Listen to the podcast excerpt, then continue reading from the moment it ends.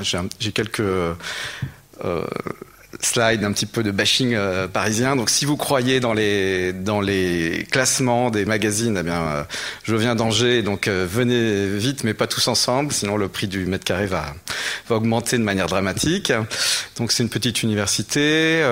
si vous croyez dans le ruissellement académique, on a eu notre premier prix Nobel l'année dernière, puisque le prix Nobel de la paix est un ancien étudiant de l'université d'Angers, donc il a œuvré pour, enfin tout, tout le travail, il a eu ce prix pour tout le travail qu'il a fait pour les femmes en Afrique euh, qui étaient euh, victimes de l'excision. Euh, donc voilà, c'était un ancien étudiant de, la partie hospitalière d'Angers. Et alors, moi, historiquement, je venais de la physique, mais aujourd'hui, je me présenterai comme un data scientist de, terrain. Donc, les data science, sciences des données, c'est un, peu un terme nouveau qui va à l'interface ou à l'intersection des mathématiques, des sciences euh, informatiques, euh, de l'informatique, et puis de différents domaines d'application. Donc, euh, à partir du moment où vous êtes baigné dans les données, quelque part, vous êtes aussi un petit peu concerné par ce domaine-là, en tant que citoyen qui produisait des, des données, par exemple, et non, j'y reviendrai un petit peu. plus tard. Et puis, donc, je travaille à l'Université d'Angers, puis en collaboration avec un centre INRA. je vais vous donner quelques exemples de ce qu'on fait. Alors moi, Angers, c'est le, le, bassin parisien, là, c'est le grenier de la, France, on dit, hein, la Beauce, tout ça. Et puis euh, le Maine-et-Loire, euh, c'est, on appelle ça des fois le verger de la, de la France, donc c'est là où il y a toutes les potagères, légumes, etc., qui sont, euh, qui sont faits par là. Donc assez naturellement, il y a un des 22 centres INRA français qui est installé à, à Angers.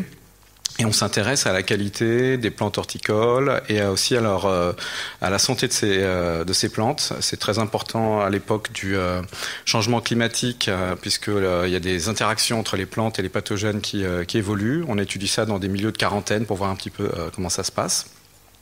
Et donc pour les étudier, euh, vous voyez en rouge, il y a un mot anglais là, HT phenotyping, ça veut dire high throughput phenotyping en bon français, euh, phénotypage haut débit, c'est-à-dire qu'on va essayer de mesurer euh, sur des populations entières de, plantes les traits physiques de ces plantes. Plus, pour illustrer un petit peu plus, ça veut dire que dans nos locaux, dans mon, équipe, on dispose, on a, a, développé un certain nombre de techniques d'imagerie, un peu comme celles que vous pourriez retrouver dans un hôpital. On a des IRM, des scanners, euh, des imageries pour faire de la fluorescence, euh, pour regarder l'état de santé des, euh, des, plantes. Et ça, on est obligé de le faire parce qu'il y a une certaine plasticité du, du vivant sur des grandes populations de, de plantes pour pouvoir discriminer et identifier si telle ou telle variété va être résistance à telle ou telle maladie ou comment se développe telle ou telle maladie au moyen de ces systèmes d'imagerie. Donc vous voyez, je ne suis pas avec Google, je ne suis pas dans un géant comme ça, mais du fait qu'on va travailler sur des, euh, populations de plantes qui sont euh, importantes, on va assez vite atteindre des régimes de data, de données, euh, qui sont ceux des géants du numérique que, vous connaissez, que vous connaissez tous, parce que on est on manipule plus facilement des, grandes populations euh, que, par exemple, dans le domaine médical, ou euh, pour des raisons à la fois éthiques, euh, de propriété des données, rassembler des, quantités de données sur des populations entières, ça va prendre un peu plus de, temps. Très facile d'avoir des données sur, par exemple, en une image, vous voyez en haut à gauche, on a des centaines de, plantes qui sont, de graines qui sont imagées. Donc on va atteindre des débits d'observation de, population très grands. Et donc du coup, on se retrouve avec ces, questions de, sciences des données, d'apprentissage machine, euh, sur lesquelles je vais revenir après. Alors, de quoi on va parler dans la, conférence euh, D'un cas particulier de l'apprentissage machine qui s'appelle le deep learning. Alors, euh, je vais... tout à fait. Alors malheureusement, euh, donc on va on va donner on va donner la traduction de tout ça. Malheureusement, c'est en ces termes-là que vous les trouverez dans les magazines. Et donc euh, deep learning, ça veut dire apprentissage profond. Et on va expliquer ce que ça ce que ça signifie. Alors, cet apprentissage profond que vous allez retrouver euh, effectivement dans les magazines, dans les, interventions des politiques, euh, puisque même les rapports du Sénat sont euh, bourrés de ces anglicismes que vous venez dénoncer. donc, cet apprentissage profond, c'est un domaine, un sous-domaine de l'apprentissage machine qu'on va trouver aussi en anglicisme machine learning, et puis un, qui lui-même est un sous-domaine de l'intelligence artificielle. Donc, par intelligence artificielle, ici, on va entendre le fait de pouvoir comme ça a été dit dans l'introduction, faire reproduire par des machines euh, des tâches qui sont jugées comme complexes pour les, humains. Donc typiquement, faire euh, raisonner une machine, faire qu'une machine puisse planifier des tâches, euh, faire qu'une machine puisse représenter des, connaissances de manière structurée, et puis ce dont on va parler aujourd'hui, faire en sorte que des machines puissent apprendre à réaliser une tâche. Donc, par exemple, reconnaître telle ou telle maladie de, plante à partir d'une image ou telle ou telle espèce de plante à partir d'une image. Et à l'intérieur de ce domaine du machine learning, il y a le cas du deep learning, donc l'apprentissage profond, euh, euh, euh, qui est finalement aujourd'hui, qui sont les méthodes les plus efficaces et les plus performantes et celles qui sont appliquées très largement dans, toute la communauté de l'apprentissage automatique. Donc voilà, je démystifie un petit peu là parce que des fois il y a une confusion entre ces, mots-là. Intelligence artificielle, c'est pas la même chose qu'apprentissage profond. C'est euh, il y a cette, euh, ce jeu de, de, poupées euh, russes d'imbrication. L'intelligence artificielle est plus large que l'apprentissage automatique, qui lui-même inclut ce dont on va parler aujourd'hui.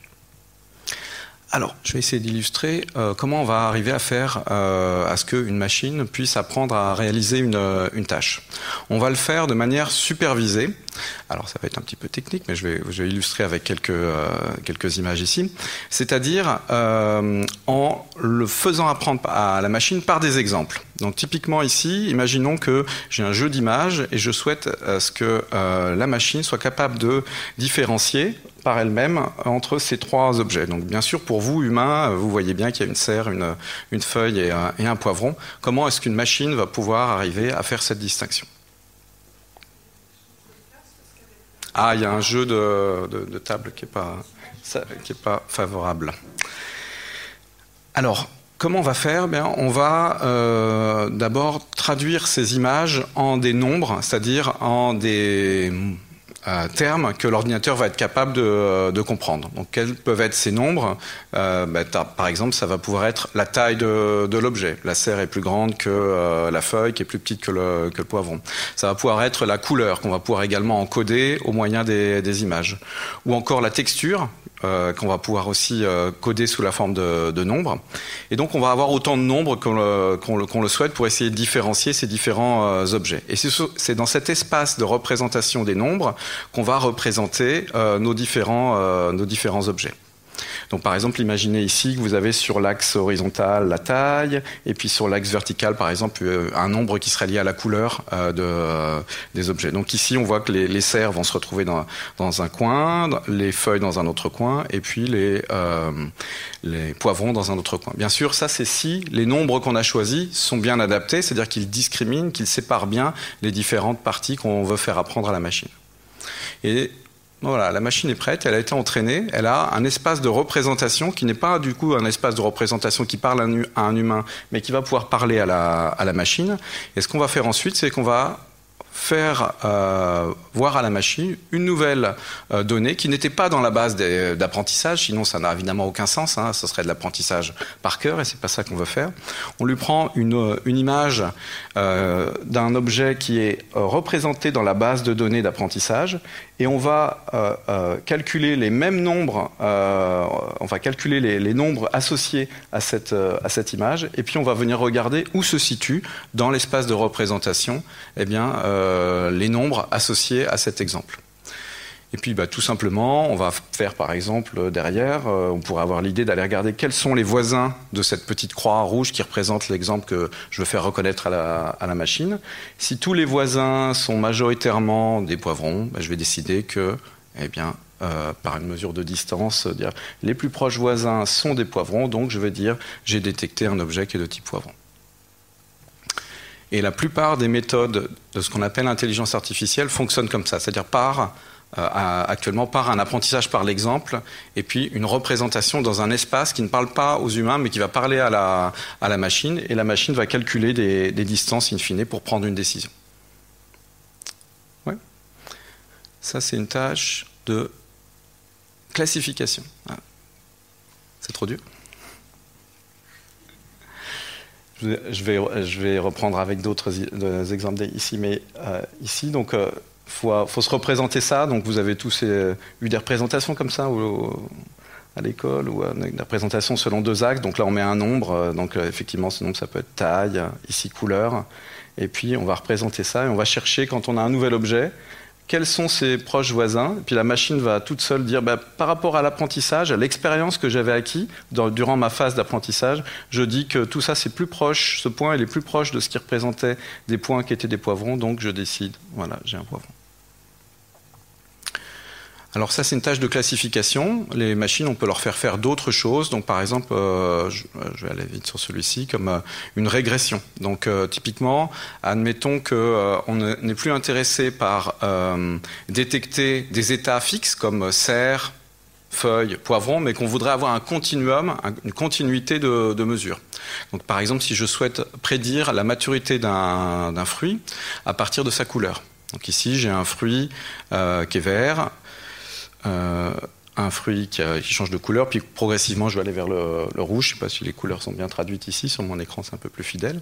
Et donc je vais mesurer euh, la maturité par exemple par un, goûteur ou un testeur qui va donner indication de, cette maturité. Et puis avec mon image, je vais venir mesurer la couleur. Donc à gauche je suis plutôt vert, donc pas, vraiment euh, mûr. Et puis à droite j'ai atteint une maturité qui est, plus proche, plus propre à la consommation. Vous voyez que là, j'ai un, une gamme d'exemples qui ne couvre que certaines valeurs, mais je vais pouvoir ce qu'on appelle interpoler entre les différentes valeurs, de manière à ce que si je prends un autre fruit, une nouvelle image, je mesure sa couleur, elle n'était pas forcément dans les valeurs que j'avais euh, euh, mis à la machine pour entraîner, mais en interpolant cette euh, courbe, en faisant ce qu'on appelle une régression, je vais pouvoir prédire sa maturité. D'accord donc là, il y a une continuité de valeurs qui est possible. Donc euh, tout à l'heure, c'était une classification. On n'avait que un nombre d'états limité. Et là, en fait, on a une continuité de, valeurs qui sont possibles là-dedans. Voilà, donc là, voilà comment on fait pour faire apprendre aux, euh, machines sur la base d'exemples. C'est ça qui est important à retenir ici. Et donc on va pouvoir prédire la maturité associée à partir de la, couleur en ayant euh, deviné, en ayant interpolé à partir des points qui avaient été rentrés dans la base qu'on appelle d'apprentissage. Alors ça c'est l'apprentissage machine classique. Et vous avez vu que là, il y a quelque chose qui peut-être vous a échappé, c'est comment est-ce qu'on définit ces nombres? J'ai pas été très précis sur ces histoires de nombres. La taille, on, imagine bien comment mettre un nombre sur la taille. La couleur, si vous n'êtes pas spécialiste du domaine d'image, ça vous parle pas forcément. La texture, peut-être encore moins. Et donc, on comprend que pour pouvoir traduire dans ces espaces de représentation qui vont parler à la machine, pour trouver ces nombres, il faut une expertise. Il faut un ingénieur euh, pour déterminer euh, sur quelle base de nombres on va faire ce calcul. Et donc ça, ça coûte énormément dans les entreprises qui font du, euh, traitement d'image. Et donc pour réduire les coûts, ben, on va enlever l'humain. Et euh, dans l'apprentissage profond, non seulement la manière de combiner, de, prendre des règles de décision dans l'espace de représentation va être appris par la machine, mais les nombres sur lesquels l'image va être calculée vont être elles-mêmes euh, appris par la machine. Et donc, du coup, on va court-circuiter la partie humaine qui, était, qui demandait une expertise et qui demandait en plus une expertise souvent interdisciplinaire. Parce que là, si euh, quelqu'un n'y connaît rien en fruits et légumes, il a besoin d'aller discuter avec l'expert des fruits et légumes. Évidemment, c'est un, exemple euh, très bateau, mais vous imaginez que si on passe dans le domaine médical, il va falloir comprendre ce qu'il y a dans les images, discuter avec des radiologues, etc. Et donc là, finalement, on va juste avoir besoin que l'expert euh, radiologue, pas forcément expert traitement d'image, dise ça c'est sain, ça c'est pathologique ou euh, ça c'est une, une euh, tomate euh, verte, ça c'est une tomate mûre, quel que soit le domaine d'application, on va juste avoir à dire ça j'en veux, ça j'en veux pas, ça c'est tel, tel score, et la machine va ensuite trouver elle-même l'espace de représentation sur lequel elle va pouvoir prendre la décision. Donc on comprend d'emblée, je vais revenir après, que ça va avoir des conséquences économiques, politiques à ces choses-là, puisque il y a tout un niveau de formation assez haut qui va en fait être court-circuité ici.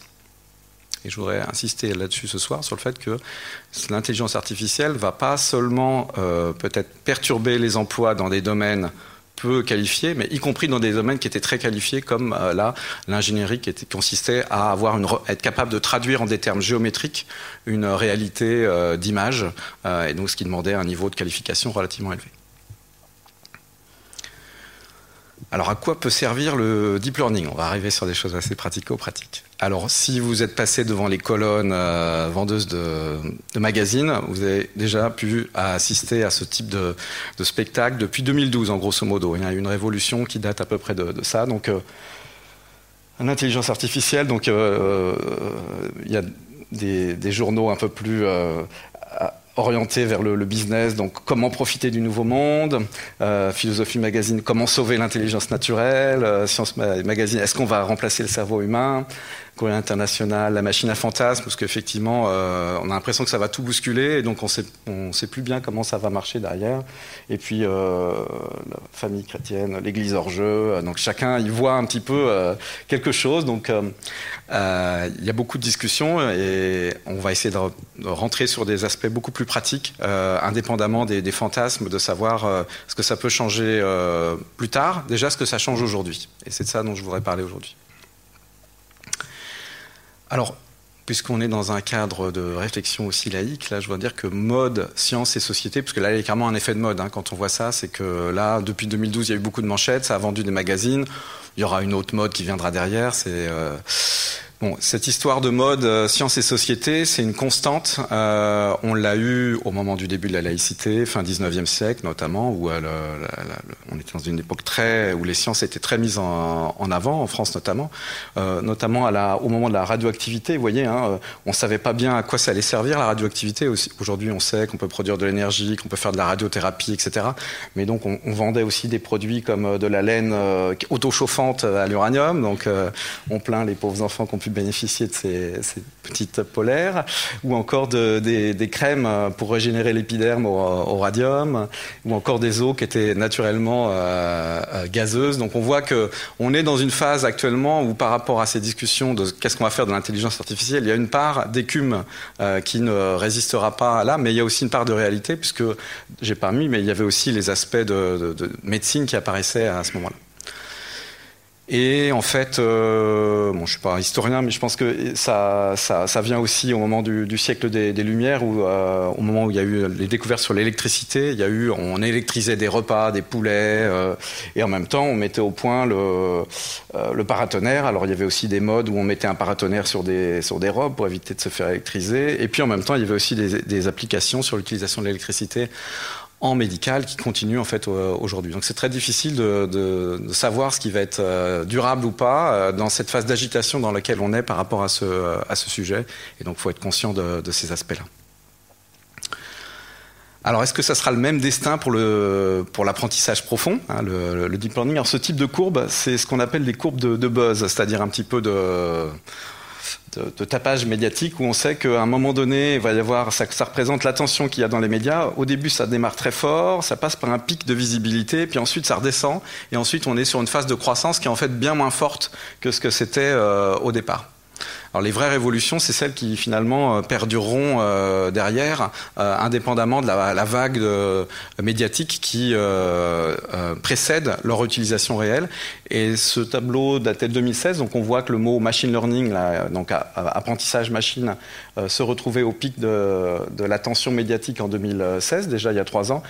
Et aujourd'hui, effectivement, moi je travaille avec un certain nombre d'entreprises, ils utilisent euh, ces, techniques-là, pas uniquement pour, euh, pour faire joli sur les plaquettes, mais parce que ça marche mieux que euh, dans les méthodes d'avant.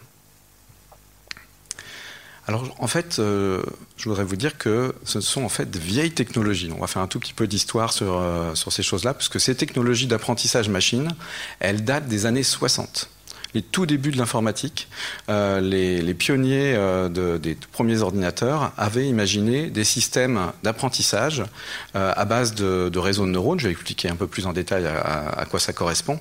Et toutes les bases de ce sur quoi fonctionnent les machines aujourd'hui pour faire cet apprentissage sans les humains existaient déjà, grosso modo. au plus loin, là c'est 1986, et puis certains des principes avaient été introduits déjà dans les années 60.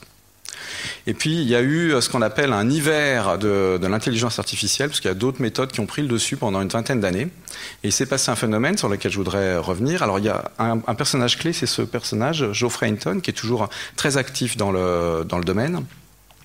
Et ce Geoffrey Hinton, il a eu euh, l'idée d'utiliser euh, les cartes graphiques des ordinateurs. Alors c'est peut-être un terme euh, technique, pour que si vous avez des, dans vos familles des joueurs de jeux vidéo, ils ont besoin d'une carte graphique pour que les images aillent très vite quand ça, quand ça s'anime, quand ils jouent aux, jeux vidéo. Et ces cartes graphiques, elles sont donc capables de faire des calculs en temps réel de manière très rapide. Et il y a eu des gens qui ont eu l'idée, bah, si on les utilisait pour autre chose que faire des jeux vidéo, mais pour euh, plutôt faire de la, de la science. Et donc ça a changé la, ça a changé la donne. Alors, euh, je suis désolé, la, qualité graphique là, est un petit peu faible, mais ce personnage, donc Geoffrey Hinton, en 2012, il s'est frotté à euh, ce qu'on appelle un challenge, c'est-à-dire un concours de traitement d'image qui est basé sur cette, euh, sur cette base de données qui s'appelle ImageNet. Et il s'est mis à gagner le concours. Donc, c'est des je vais, vous, expliquer plus à quoi ça correspond. Ce concours, c'est vous avez grosso modo un million d'images là, et puis on, veut entraîner une machine à reconnaître ce qu'il y a dans l'image. Donc ici être capable de dire est-ce qu'il y a une coccinelle, ici être capable de dire qu'on est sur la neige et qu'il y a une motoneige, etc. Et donc ces images ont été finement à, noter et on va regarder quel est l'algorithme qui se rapproche le plus de la vérité qui a été annotée par des humains. Et en 2012, eh bien, ce Geoffrey Hinton, eh bien, il a battu tout le monde et d'un facteur qui n'était euh, pas euh, un pouillème, euh, un troisième ou quatrième chiffre derrière la virgule, d'un facteur très significatif. Et qu'est-ce qui s'était passé? Eh bien, il s'était juste passé qu'il s'était mis à utiliser ses cartes graphiques et qu'il avait accès à des banques de données qui étaient plus grandes. Donc, notamment ici, un million d'images. Vous vous rendez compte? Un million d'images. Ça paraît fou, mais en fait, typiquement, là, dans mon, institut, on va pouvoir arriver à générer ce genre de, genre de, de database euh, si on laisse, euh, de, base de données, si on laisse des caméras au-dessus de, plantes dans des serres, on peut arriver assez vite à ce genre de, de, régime. Là, ici, c'est plutôt des images de la vie de tous les jours qui ont été rassemblées par des grands groupes comme Google, Amazon, etc. Et alors, il s'est passé quelque chose qui a frappé aussi les esprits, c'est que Geoffrey Hinton, qui est un grand universitaire académique, eh bien, il a rejoint Google. Et en fait, ça a été le cas de tous les pionniers de ce domaine-là. Ils ont rejoint les entreprises privées parce que c'est elles qui avaient les données en fait, et donc c'était parce qu'il y avait ces données supplémentaires euh, que les algorithmes marchaient mieux. D'une certaine façon, on a vu tous les pionniers, donc y compris euh, Yann Lequin, donc un, Français euh, qui a rejoint Facebook. Et puis tous, en fait. Euh, voilà. Et puis, dans ces, dans ces challenges, dans ces concours de traitement de données, vous voyez que ah ben, à partir de 2014, là où avant il y avait les anciennes méthodes qu'on voyait euh, un peu reléguées, ben, à partir de 2014, tout le monde s'est mis à faire cet apprentissage profond, ce, deep learning, là où l'homme est complètement retiré de la partie euh, apprentissage. La victoire est totale, et puis donc il y a une folie un peu médiatique qui s'empare, puisque Yann Lequin, on a pu le voir au, au, journal de, France 2, et puis il y a quelque chose qui a frappé les esprits, peut-être vous avez entendu euh, ça, le jeu de Go, euh, qui est un jeu qui est considéré comme euh, étant même plus... il y a déjà quelques années, il y a eu un combat homme-machine sur les échecs. Et donc le jeu de Go était considéré comme étant encore plus compliqué, avoir une combinatoire encore plus importante que celui des échecs. Et là aussi, les meilleurs joueurs de Go, ont été battus par des machines qui fonctionnaient selon ces algorithmes. Donc bon, voilà, tout le monde s'est rendu compte qu'il s'était passé quelque chose. Pour l'essentiel, pas pour, parce qu'il y avait des nouvelles idées qui avaient été euh, incorporées, mais plutôt parce qu'il y avait des plus grandes bases de données et des moyens de calcul qui étaient plus rapides. Alors voilà un exemple historique. Alors euh, on voit Yann Lequin, donc on voit, ça, ça date de 1998. Donc pour vous dire que c'est pas nouveau hein, ces histoires. Donc quelqu'un, euh, il y a des, des, chiffres calligraphiés ou imprimés à l'ordinateur qui, sont mis sous une caméra, et puis l'ordinateur voit ces images et il reconnaît les, chiffres. On reconnaît qu'on est dans les années 90 parce que les PC sont beiges.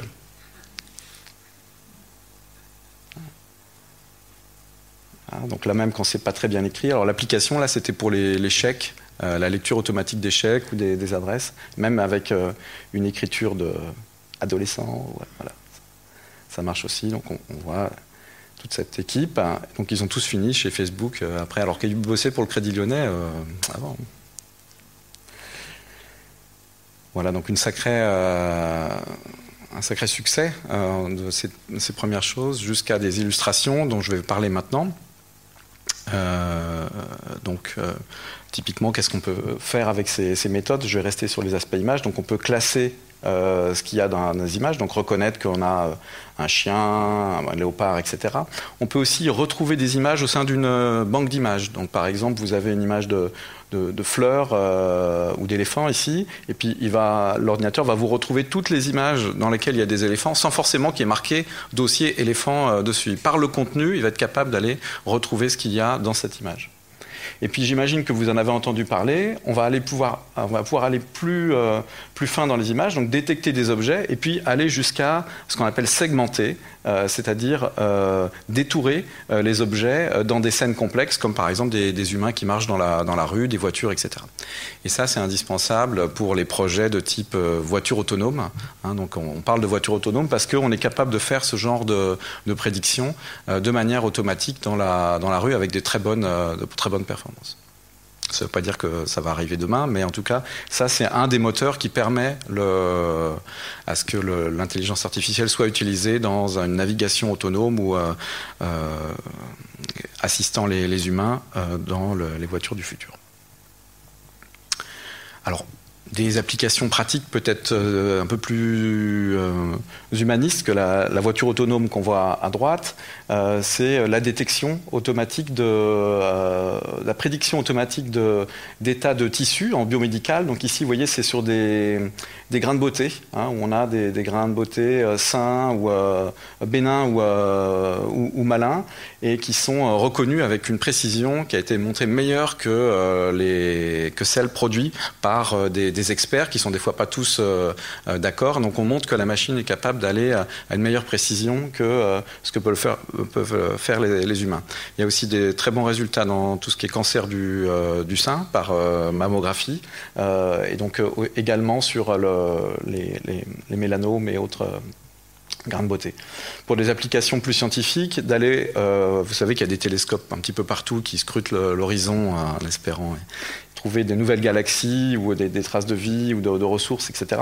Et donc ces images sont des grandes, grandes banques d'images, donc les ordinateurs sont capables aussi d'aller détecter par eux-mêmes, euh, de reconnaître par eux-mêmes la, présence de ces galaxies, ou alors pour du suivi euh, éthologique, essayer de retrouver où sont les, euh, grands mammifères marins, par exemple par des visions satellites. Ce sont des grandes quantités d'images, et donc l'ordinateur peut aussi venir pour faire ce, décompte. Voilà, juste pour quelques, quelques illustrations. Bon, des applications un peu plus fondamentales, comme par exemple ici, l'idée, euh, c'est un grand rêve euh, de, des, gens dans l'intelligence artificielle, d'être capable de partir d'une image et d'en faire une description sémantique, c'est-à-dire de, produire un texte qui correspondrait au contenu de ce qu'il y a dans l'image. Donc par exemple ici, à gauche, il y a un homme sur une, euh, planche de surf et il est au bord de la mer, ou ici il y a un chat dans une valise, etc. Qu'un ordinateur puisse décrire le contenu, ce qui pourrait être utile pour euh, des, par exemple la production de sous-titres pour les malvoyants pour le cinéma, des choses comme ça. Des applications plus ludiques euh, que vous pourrez aussi voir, ça ce sont des démonstrations en ligne qui existent, de pouvoir reproduire le style d'un peintre, donc de, par exemple d'apprendre sur plein de tableaux de, Van Gogh, comme ce qu'on voit à, droite, et à partir d'une image, de pouvoir transformer, comme appliquant un filtre, sur, euh, sur, le, sur la photo que vous avez prise, et de la faire à la manière d'un Van Gogh, donc de générer, pas uniquement analyser des images, mais également générer des images de synthèse. Alors peut-être vous avez entendu parler de ça. On est capable, si on est capable de le faire pour un style, on est capable aussi euh, de le faire de manière dynamique en vidéo. Donc il y a une euh, fameuse vidéo d'Obama euh, à qui on a fait dire un, diplôme, un, un, discours qu'il n'avait en fait pas prononcé, et donc il voulait montrer qu'il y avait la possibilité effectivement de fake news, comme dit Trump. si on a suffisamment d'images de la même personne, de pouvoir animer les lèvres et de faire dire à peu près ce qu'on veut à la, à la personne de manière très, très réaliste. Alors bon, je vais aller vite là-dessus, mais bon voilà, dans, mon domaine, on va suivre des, euh, euh, on va essayer de détecter par exemple si des graines sont viables ou non viables par intelligence artificielle, essayer de suivre la croissance de, plantules sur des, géloses, on essaie de suivre la, croissance des racines euh, par des rayons X, et tout ça, toutes ces choses-là, euh, détecter par exemple les mauvaises herbes sur des lits de mâche qui sont des cultures typiques euh, du côté de, Nantes, euh, ou encore essayer de prédire où est-ce qu'il faut mettre les, espaces verts dans les, dans, quand il y a des projets d'urbanisme. Et donc tout ça, on le fait aussi à partir de, ces méthodes. Donc vous voyez que ça ne se limite pas qu'à la voiture autonome ou à certaines applications dont vous avez entendu parler. Alors là, je voudrais rentrer dans un aspect petit peu spécifique de ma présentation et essayer de vous montrer comment ça marche. Et donc je vais vous montrer une démonstration en ligne.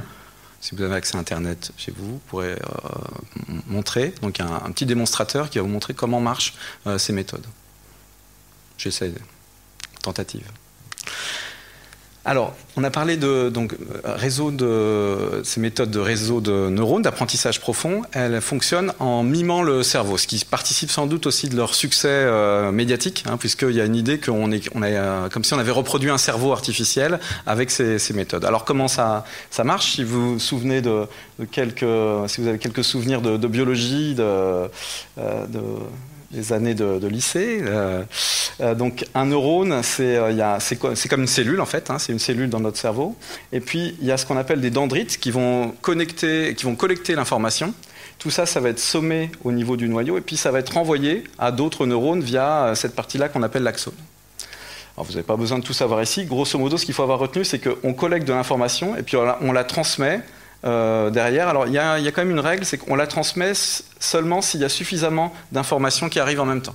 Donc s'il y a suffisamment d'électricité qui arrive en même temps, ça va déclencher une information. Le neurone tout seul décide que oui, ça vaut le coup, je transmets euh, l'information. C'est comme si les décisions étaient réparties à différents endroits dans le cerveau, pas uniquement euh, en un endroit, mais en chaque cellule individuelle, il y aurait presque une décision. Donc un neurone artificiel, il va faire ce qu'on appelle une somme, et puis il va passer par ce qu'on appelle un seuil, c'est-à-dire si je dépasse une certaine quantité, j'active, je, donne, je transmets l'information. Si je suis en dessous, je ne transmets pas l'information. Et ce qu'on va appeler des réseaux de neurones, bah, c'est tout simplement l'association de, euh, de neurones comme ceci, euh, connectés les uns aux autres. C'est-à-dire que celui-ci, par exemple, il reçoit de l'information de tous les neurones qui venaient de la couche d'avant, et puis celui-ci reçoit de l'information de tous les neurones qui venaient de la couche d'avant, et ainsi de suite. Et ça donne ce type de schéma. Je vous montre euh, un petit peu le démonstrateur que vous pourrez euh, réessayer chez vous si vous avez l'accès à Internet. Alors, je me suis connecté tout à l'heure. Ça s'appelle Playground TensorFlow. Alors, Playground en anglais, ça veut dire euh, terrain de jeu. Et TensorFlow, c'est le langage qui a été développé par, par Google. Donc, c'est une application gratuite qui a été développée par Google. Alors, visuellement, c'est assez joli. Je vais essayer de vous expliquer de, quoi il s'agit ici. Alors, on va être sur euh, un problème de classification. Alors, si vous avez bien suivi, je, je vous ai introduit tout à l'heure la classification. Euh, on ne veut pas séparer poivron, feuilles vertes et, euh, et serre. Là, on voudrait séparer les points qui sont orange des points qui sont bleus. D'accord Automatiquement. Alors l'ordinateur, lui, ne sait pas ce que c'est que orange et bleu, ça correspond au label, comme tout à l'heure il y avait poivron et, feuille, et il doit essayer de trouver dans cet espace comment où mettre une règle de décision pour séparer orange et bleu. Donc nous, si on regarde ça, on est capable de, par exemple, prendre notre règle et puis de dire, je vais tracer une, euh, droite ici, tout ce qui est en dessous de la droite, c'est de l'orange, tout, ce qui est au-dessus de la droite, ça va être euh, du bleu. Alors on va fabriquer un réseau de neurones qui est capable de faire ça vous allez voir qu'il faut un cerveau très très limité pour une machine pour ça, puisque si je prends seulement un seul neurone, donc ce neurone qui est ici, et que je demande à la machine d'apprendre, hop, il va automatiquement trouver ici la règle de décision qui permet de séparer au mieux euh, ces deux parties. Comment est-ce qu'il fait? Il va euh, pondérer l'information qu'il y a venant de ce nombre-là, et euh, de ce, nombre-là, de manière à positionner la règle de décision euh, optimalement. Donc vous voyez que tous les points qui sont dans la partie orange sont bien classés orange, tous les points qui sont dans la partie bleue sont bien classés bleu. Et donc l'ordinateur, je peux le relancer ici, et au début, il ne savait pas, hein, et puis au bout de quelques euh, itérations, hein, en le laissant calculer, il a trouvé tout seul la règle de décision. Donc, vous voyez, et pour ça, il faut un seul neurone. Donc il suffit d'avoir un cerveau avec un neurone, on est déjà capable de faire ça. On va essayer de voir si cette, machine-là est capable de traiter autre chose. Donc, par exemple, si je prends cette situation qui est un peu plus compliquée, puisque vous voyez, la structure des données, euh, dans les coins ici, j'ai euh, des oranges, et puis dans les autres coins, j'ai du, euh, bleu, je ne vais pas pouvoir séparer avec une seule droite les, deux, parties. Donc si j'essaye de faire ça avec mon neurone qui avait appris, il ne va pas arriver. Vous voyez, il me dit qu'il fait une erreur. Ça, c'est l'erreur. Une fois sur deux, il fait une erreur. Donc grosso modo, j'aurais tiré au hasard, c'était la même chose. Mais j'ai la possibilité de représenter les choses avec d'autres composantes qui se rapprochent beaucoup de ma structure de données. Donc si je fais ça comme ça, vous voyez, l'ordinateur, il dit Ok, ça sert à rien d'utiliser ces nombres-là, je vais utiliser ces nombres-là et je fais une très bonne classification comme ceci. Ce qui fait que maintenant, alors ce que je vais faire, c'est que je vais sélectionner tous les nombres qui sont à ma disposition et je vais demander à l'ordinateur ben voilà, quel est le problème ici? Hop, il va détecter tout seul qu'il faut s'appuyer sur ces nombres-là pour bien classer les oranges et les, bleus ici.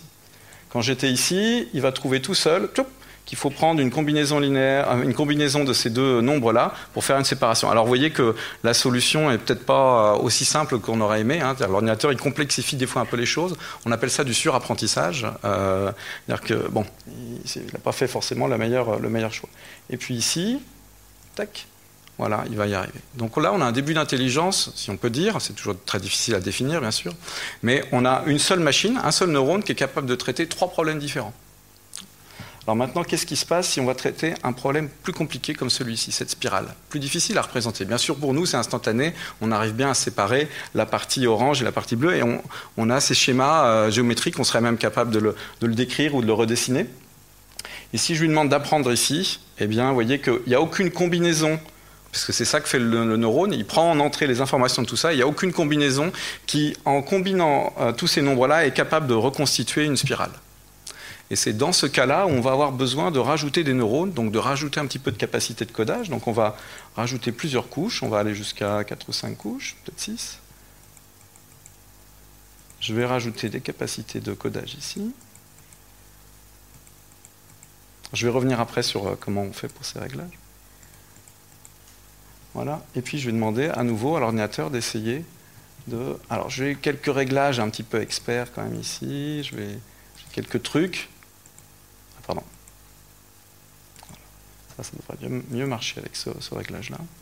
Alors, vous voyez, la courbe là, je la vois, il est en train d'apprendre, il est en train de chercher, et plus ça descend, plus il est en train de, converger, et puis on voit que progressivement, sans qu'on lui ait donné, dit qu'il y allait avoir une histoire de, spirale, il est en train de, se rapprocher d'une forme de, spirale. Alors, c'est pas encore bien, euh, bien parfait, euh, mais voilà, ça, on s'en rapproche. Ouais sans qu'il y ait eu aucun dessin de spirale ici, on voit que maintenant, dans les couches plus profondes, il a comme une représentation mentale d'un schéma qui ressemble à une... Euh, alors là, il a perdu l'affaire. Il a une représentation mentale qui commence à ressembler à cette, à cette spirale. Donc le profond du deep learning, c'est le fait de rajouter plusieurs euh, couches de manière à ce que dans les premières couches, il voit des détails, il combine les choses et il va créer les structures qu'il est censé reconnaître automatiquement. Donc Maintenant, je peux refaire la démonstration, c'est-à-dire que ce, cerveau un petit peu compliqué, il va être capable de traiter cette situation. Check. Cette situation. Cette situation. Il y a un petit côté qui peut le plus, peut le moins. Alors vous voyez que là, il va encore chercher des choses peut-être un peu trop compliquées par rapport à ce qu'on aimerait. On a des astuces des fois pour euh, faire ça. Et puis la, situation de la spirale que j'ai montrée, donc avec une seule machine, on va être capable de traiter des exemples euh, simplistes ou plus compliqués avec une même structure de, euh, réseau. Pas mal? Hein? Donc ça, moi je peux passer des heures à jouer avec ce, truc-là. Ça fait déjà plusieurs fois qu'on me sollicite pour expliquer des choses là-dessus.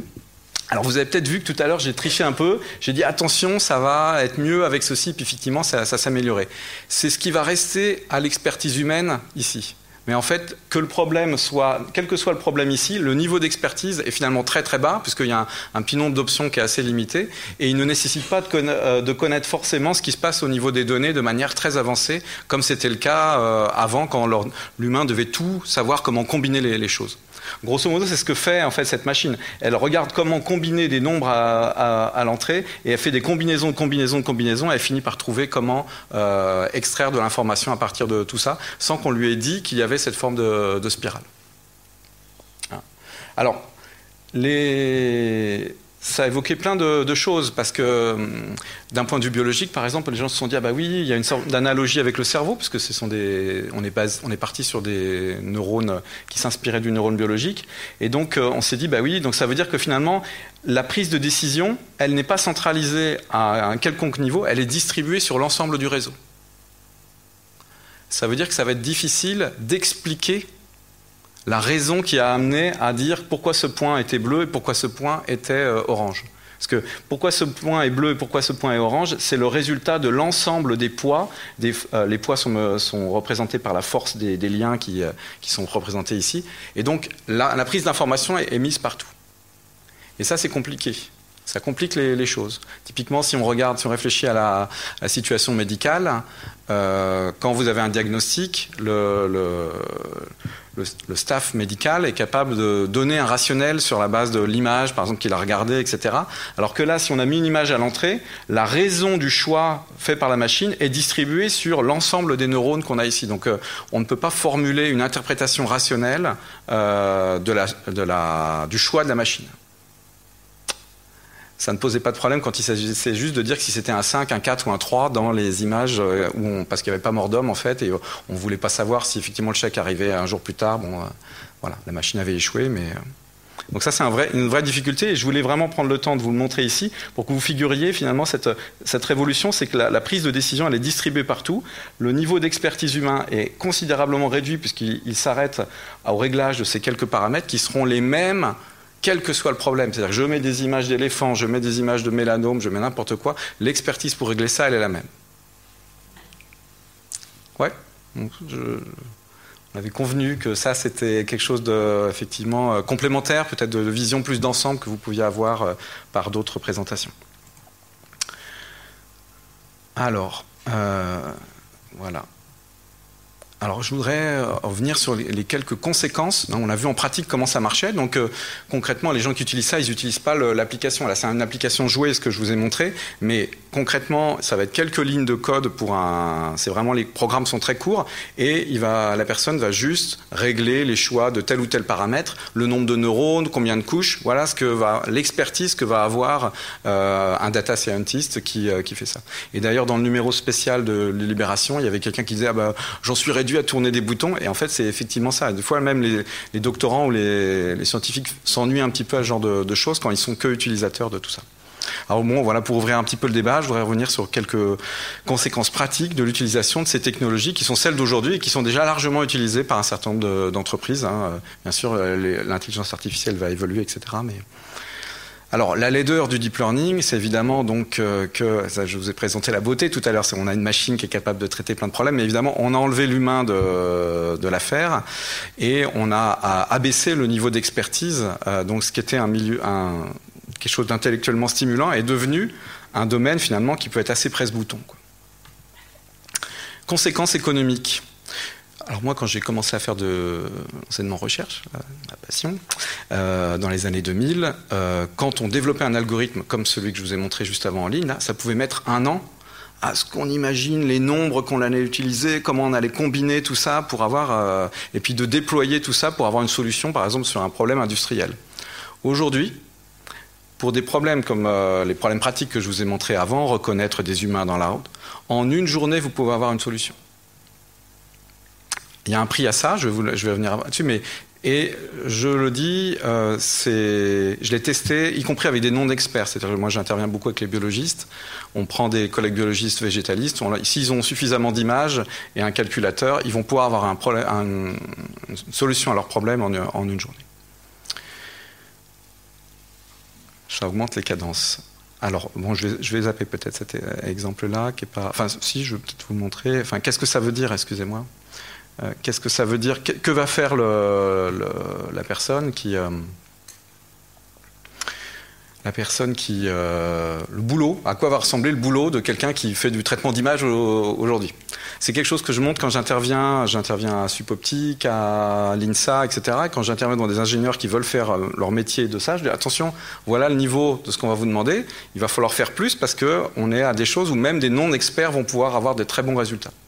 Donc typiquement ici, c'est un problème de, cytologie, c'est de la microscopie euh, électronique. On a des cellules euh, qui ont cette forme un petit peu, euh, euh, anormale, et puis d'autres qui ont euh, cette forme plus ronde, plus, classique. Et on aimerait faire un tamis qui sépare en fait les deux types de, cellules. Donc c'est un problème de classification. Hein. On a deux cellules, il y a une cellule A, cellule B, on voudrait les séparer. Que la machine apprenne à ça. Donc je vais vous montrer avec un petit logiciel qui s'appelle Fiji. C'est un, logiciel qui a été développé par la recherche publique américaine dans les années 90 et dans laquelle vous trouvez ce type d'outils que je vous ai présenté avant. Donc voilà mon, où se situe mon niveau d'expertise après tant d'années d'études. Je dessine, je dis à l'ordinateur ceci est du fond, je lui dis ceci est une cellule euh, comme ceci, et puis ceci est une cellule comme ceci. Alors je vais créer une nouvelle classe, je vais dire ça c'est le rond. Et puis je lui dis voilà, ça ce sont des pixels qui sont dans l'autre cellule. Et puis je lui dis ben travaille là-dessus. Voilà où s'arrête l'expertise. Euh, voilà. Alors évidemment, le résultat va pas forcément être optimal là. S'il n'est pas complètement optimal, je vais lui dire ah tu t'es trompé euh, là et recommence un petit peu avec davantage d'exemples. Et quand il aura eu assez d'exemples, eh je m'arrêterai de, peindre des euh, voilà. Vous voyez en quelques secondes. Alors là, il a bien fait le fond et les cellules. Par contre, il n'a pas bien différencié les cellules. Donc je vais lui donner davantage d'exemples sur ces sur ces cellules. Voilà, et vas-y, réentraîne-toi.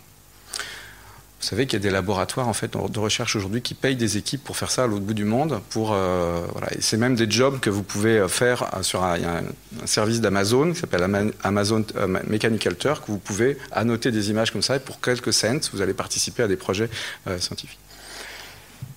Voilà, donc on voit que ça s'améliore, c'est-à-dire que le, violet est un peu mieux, et puis voilà, avec une bonne playlist et un bon, écouteur, on peut faire travailler à peu près n'importe qui pour ce genre de choses, mais le niveau de qualification est extrêmement faible pour faire ce, genre de choses.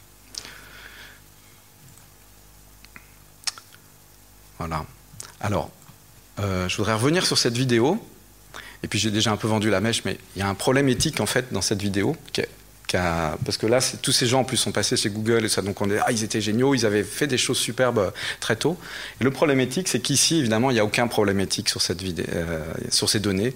D'accord Et évidemment, quand on, les algorithmes sont les mêmes que ceux qui étaient euh, à l'époque, mais quand on les applique à des données médicales, il y a d'emblée effectivement un problème éthique qui va se poser. Est-ce que le médecin est capable d'interpréter le diagnostic posé par la, machine? Euh, Et je vous ai expliqué que dans la mesure où justement le diagnostic était distribué sur l'ensemble du réseau de neurones, il ne pouvait pas s'exprimer, en tout cas actuellement, en des termes qui soient euh, intelligibles par un humain, ce qui pose un souci pour le patient qui a besoin de cette relation avec le, euh, le spécialiste. Donc on voit que voilà, là c'est génial, ils ont un enthousiasme fou, et en même temps la, transposition mécanique à des problèmes euh, qui euh, nécessitent une relation humaine avec le diagnostic, eh bien doit amener des questionnements éthiques. Et donc il y, a beaucoup de gens qui réfléchissent là-dessus actuellement. Alors, pour animer un peu les esprits en cette fin de présentation, euh, donc il y a des conséquences épistémologiques, comme vous avez pu le voir, j'ai insisté beaucoup là-dessus. Hein, j'ai fait un travail un peu bête, je peinturlure des images et j'ai quelque chose. J'ai un résultat, j'ai de l'efficience, mais j'ai pas forcément de la science derrière. Ça ne veut pas dire que les gens qui ont développé les algorithmes n'étaient pas scientifiques, c'était très scientifique, mais l'usage euh, de ces algorithmes peut amener à ce que j'ai quelque chose qui soit très efficace, et pour autant, je ne sais pas pourquoi ou comment la machine a fait exactement pour, pour avoir cette efficacité. Alors il y a un très bon livre, puisqu'on a une relation un petit peu de...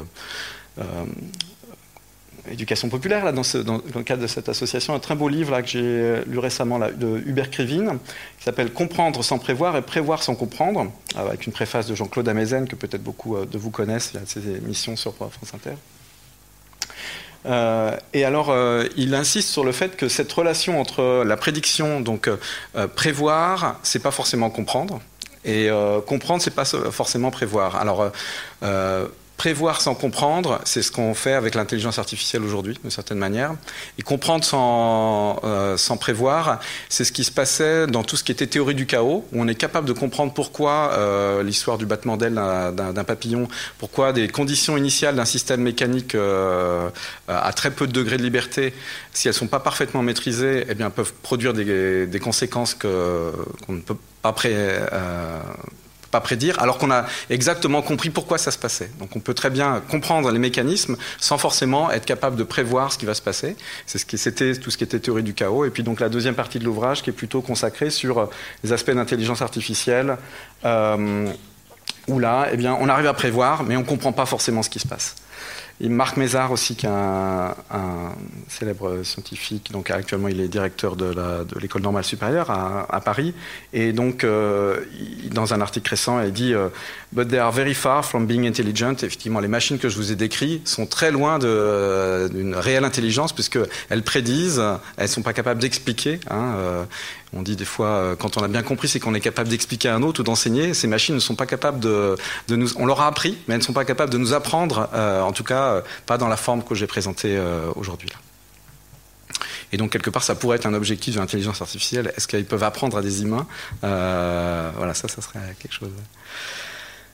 Voilà. Alors, des conséquences politiques. Donc, bon, échauffer un peu les, esprits, encore pour finir d'échauffer les esprits, ou d'éveiller. Ces questions, alors, euh, ces questions, elles posent évidemment des, questions. Enfin, ces, technologies, elles posent évidemment des, questions euh, à nos démocraties. Euh, il y a eu un premier signal d'alarme au, niveau du Sénat sur 2013. Donc, vous voyez, c'était un an après cette révolution du, de, l'apprentissage profond. le Sénat tirait la, la sonnette d'alarme en disant il y a une perte de souveraineté de l'Union européenne sur ces données, puisque en fait, on n'a pas de géant du numérique, donc finalement, les données, elles sont propriété de tous ces services que l'on a gratuitement, puisqu'on est le produit en fait de ces, euh, de ces compagnies. Donc c'est un rapport par euh, Madame de Sailly qu'on voit euh, ici. Et puis donc vous avez pu voir dans le, il y a eu des, choses où on a même accéléré la, course. Donc ça c'était dans le quinquennat précédent où typiquement l'éducation nationale avait signé que toutes les écoles allaient utiliser les produits Microsoft on a des belles photos comme ça, on était fiers de, s'afficher euh, avec des géants comme, euh, comme ceci, alors qu'il existe des produits libres euh, voilà, qui, qui, ne nous livraient pas forcément autant à cette... Donc on est quand même dans une logique de colonisation, je défends un petit peu ce point, de vue aussi, quand nos politiques, qui sont euh, censé être l'élite de la nation, là, font ce type de signature, on peut se poser des questions. Dans le rapport euh, Villani, qui date d'un an, euh, donc il y a un certain nombre d'informations, c'est tout à fait lisible comme, comme langue. Alors il y a différents niveaux de lecture, donc par exemple ici, on veut faire des bacs à sable pour innover sans lourdeur administrative. Ces bacs à sable, ça signifie on va ouvrir des données, des données publiques par exemple, à un certain nombre d'acteurs et on va essayer de confiner ces, ces choses-là. Sans lourdeur administrative, ça veut dire qu'on lève des verrous. Alors, ça y est, c'est en action, puisque je suis allé voir là sur euh, Agnès Buzyn, elle a signé euh, l'accès, par exemple, à la carte d'assurance maladie sur certains hôpitaux. Vous savez, quand vous aviez votre carte verte, normalement, vous alliez sur site à la sécurité, euh, enfin à la sécu, et les données, vous n'y aviez accès que sur la machine. Là, on va pouvoir y avoir accès sur le smartphone. Donc ça veut dire qu'en fait, euh, les personnes qui vendent des, plateformes de smartphones ont accès à nos données de santé, ce qui est une force d'un étage à commun comme le, nôtre, où justement toutes ces informations-là pourraient permettre de répondre à un certain nombre de questions environnementales. Est-ce que l'air est plus pollué euh, à Paris qu'à Lyon, euh, ou que sais-je d'autre, etc. Et en mars 2019, donc un an après ce, rapport Villani, donc le, Sénat déplore l'absence d'une véritable politique industrielle en Europe, donc qui effectivement nous limite dans notre capacité euh, de citoyens à pouvoir finalement tirer pleinement parti de ça pour des questions qui sont euh, politiques dans lesquelles on serait acteur et pas juste consommateur, euh, ce qui est un peu notre situation actuelle. Jusqu'où? On verra. Ça là. Donc mes conclusions, donc, c'est que euh, j'ai essayé de vous montrer que ces histoires d'apprentissage machine, euh, c'est une automatisation de méthodes existantes et qui ont été amenées jusqu'à remplacer euh, les, humains. Elles fonctionnent aujourd'hui remarquablement. J'ai expliqué cette histoire de 2012 parce qu'il y avait des banques de données qui étaient très très grandes et ça, ça a changé le, régime euh, et puis des moyens de calcul qui étaient plus importants. J'ai illustré ici aujourd'hui sur des images où c'est mon domaine d'application, mais en fait, ça s'applique à tout type de données, données temporelles, climatiques euh, etc. Euh, l'expertise à acquérir est relativement simple. J'ai essayé de l'illustrer parce que finalement, si on est capable de jouer avec TensorFlow, l'apprentissage du code se fait très très facilement. Je vous dis, moi, en deux jours, à des étudiants biologistes, pas du tout euh, férus d'informatique, on arrive à leur faire résoudre n'importe quel problème, n'importe quel problème. et puis une expertise simple à acquérir, donc qui ne va pas forcément créer que des emplois très qualifiés. Donc ça, c'était aussi un, point de détail que je voulais, un point que je voulais souligner, qui ressort pas forcément dans les enthousiasmes ou les, euh, euh, ou les personnes qui tirent la sonnette d'alarme sur l'intelligence artificielle. Ça va créer des emplois, mais des emplois assez peu qualifiés pour ce type de, travail qu'on a là. Donc euh, oui, ben, euh, voilà, je réponds à toutes les sollicitations de formation au numérique euh, dans les entreprises, etc. Pour que, euh, effectivement, je pense que c'est important qu'il y ait une formation à ces outils et que les, même les citoyens soient éclairés sur les conséquences, pas des technologies de dans 10 ans, 15 ans, mais déjà celles qui sont accessibles ici. Et puis en, l'absence actuelle de géants numériques européens, ben donc les partenariats publics-privés qui sont très poussé en tout cas par le, pouvoir euh, en place, peut poser euh, question puisqu'ils sont conscients à critique dans la mesure où on n'a pas de plateforme euh, dans laquelle finalement on serait sûr d'avoir nos données à disposition. Hein, vous avez entendu les Huawei, les Google, etc. Les données sont, sont, pas, sont pas chez nous. Donc si on ouvre nos données publiques et qu'on essaie de bénéficier de cette révolution numérique, en fait, on donne nos données, donc une part de notre identité, une part de notre espace public. Et donc ça, c'était un, point fort dans cet espace laïque, là, donc une part de l'espace public. Comment aller plus loin? Et là, je finis avec un petit euh, blague euh, parisien, tout en restant intramuros. Euh, alors il y a de très, il y a de très bons cours au Collège de France qui sont visibles en vidéo, mais aussi auxquels vous pouvez assister. Il y a des chaires industrielles et des chaires euh, numériques euh, avec des, vraiment des, d'excellents enseignants, orateurs, conférenciers. Il y a également un MOOC, donc un, un cours en ligne d'un enseignant de Paris, donc Nicolas Thom, qui est très très bien aussi sur un site qui s'appelle France Université Numérique. Euh, si vous êtes intéressé par les questions éthiques, alors euh, je suis désolé pour l'instant, il n'est est pas traduit en, français, il est en anglais. Euh, c'est le livre qui s'appelle Hello World, comment rester humain à l'ère du numérique. Et grosso modo, une des conclusions, c'est de dire qu'il faut qu'on essaie de développer des algorithmes qui ne soient pas auto-centrés sur la machine, mais qui incluent l'humain comme une part du, du, processus, donc qui parlent aux humains. et puis, il y a un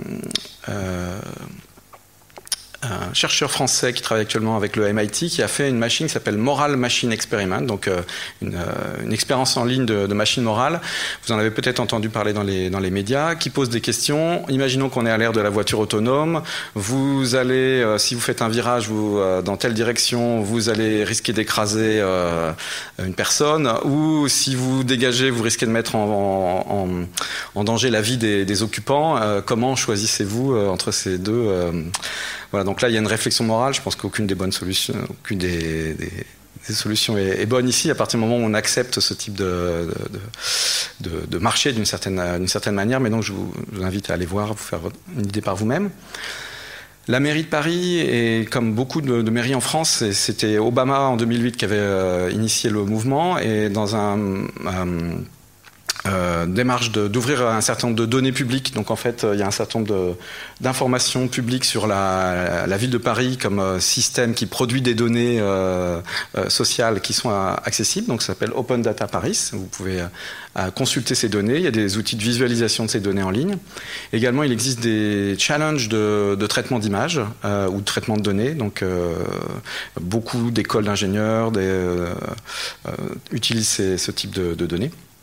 Et puis rencontrer des acteurs de la data. Donc il y a des trucs sympas. On a ça nous aussi dans l'Ouest là qui s'appelle Data Pero. Donc euh, c'est des mélanges avec euh, des entrepreneurs, des, des académiques, euh, des curieux. et puis on, on traite de, de, de, sujets autour de la autour des données.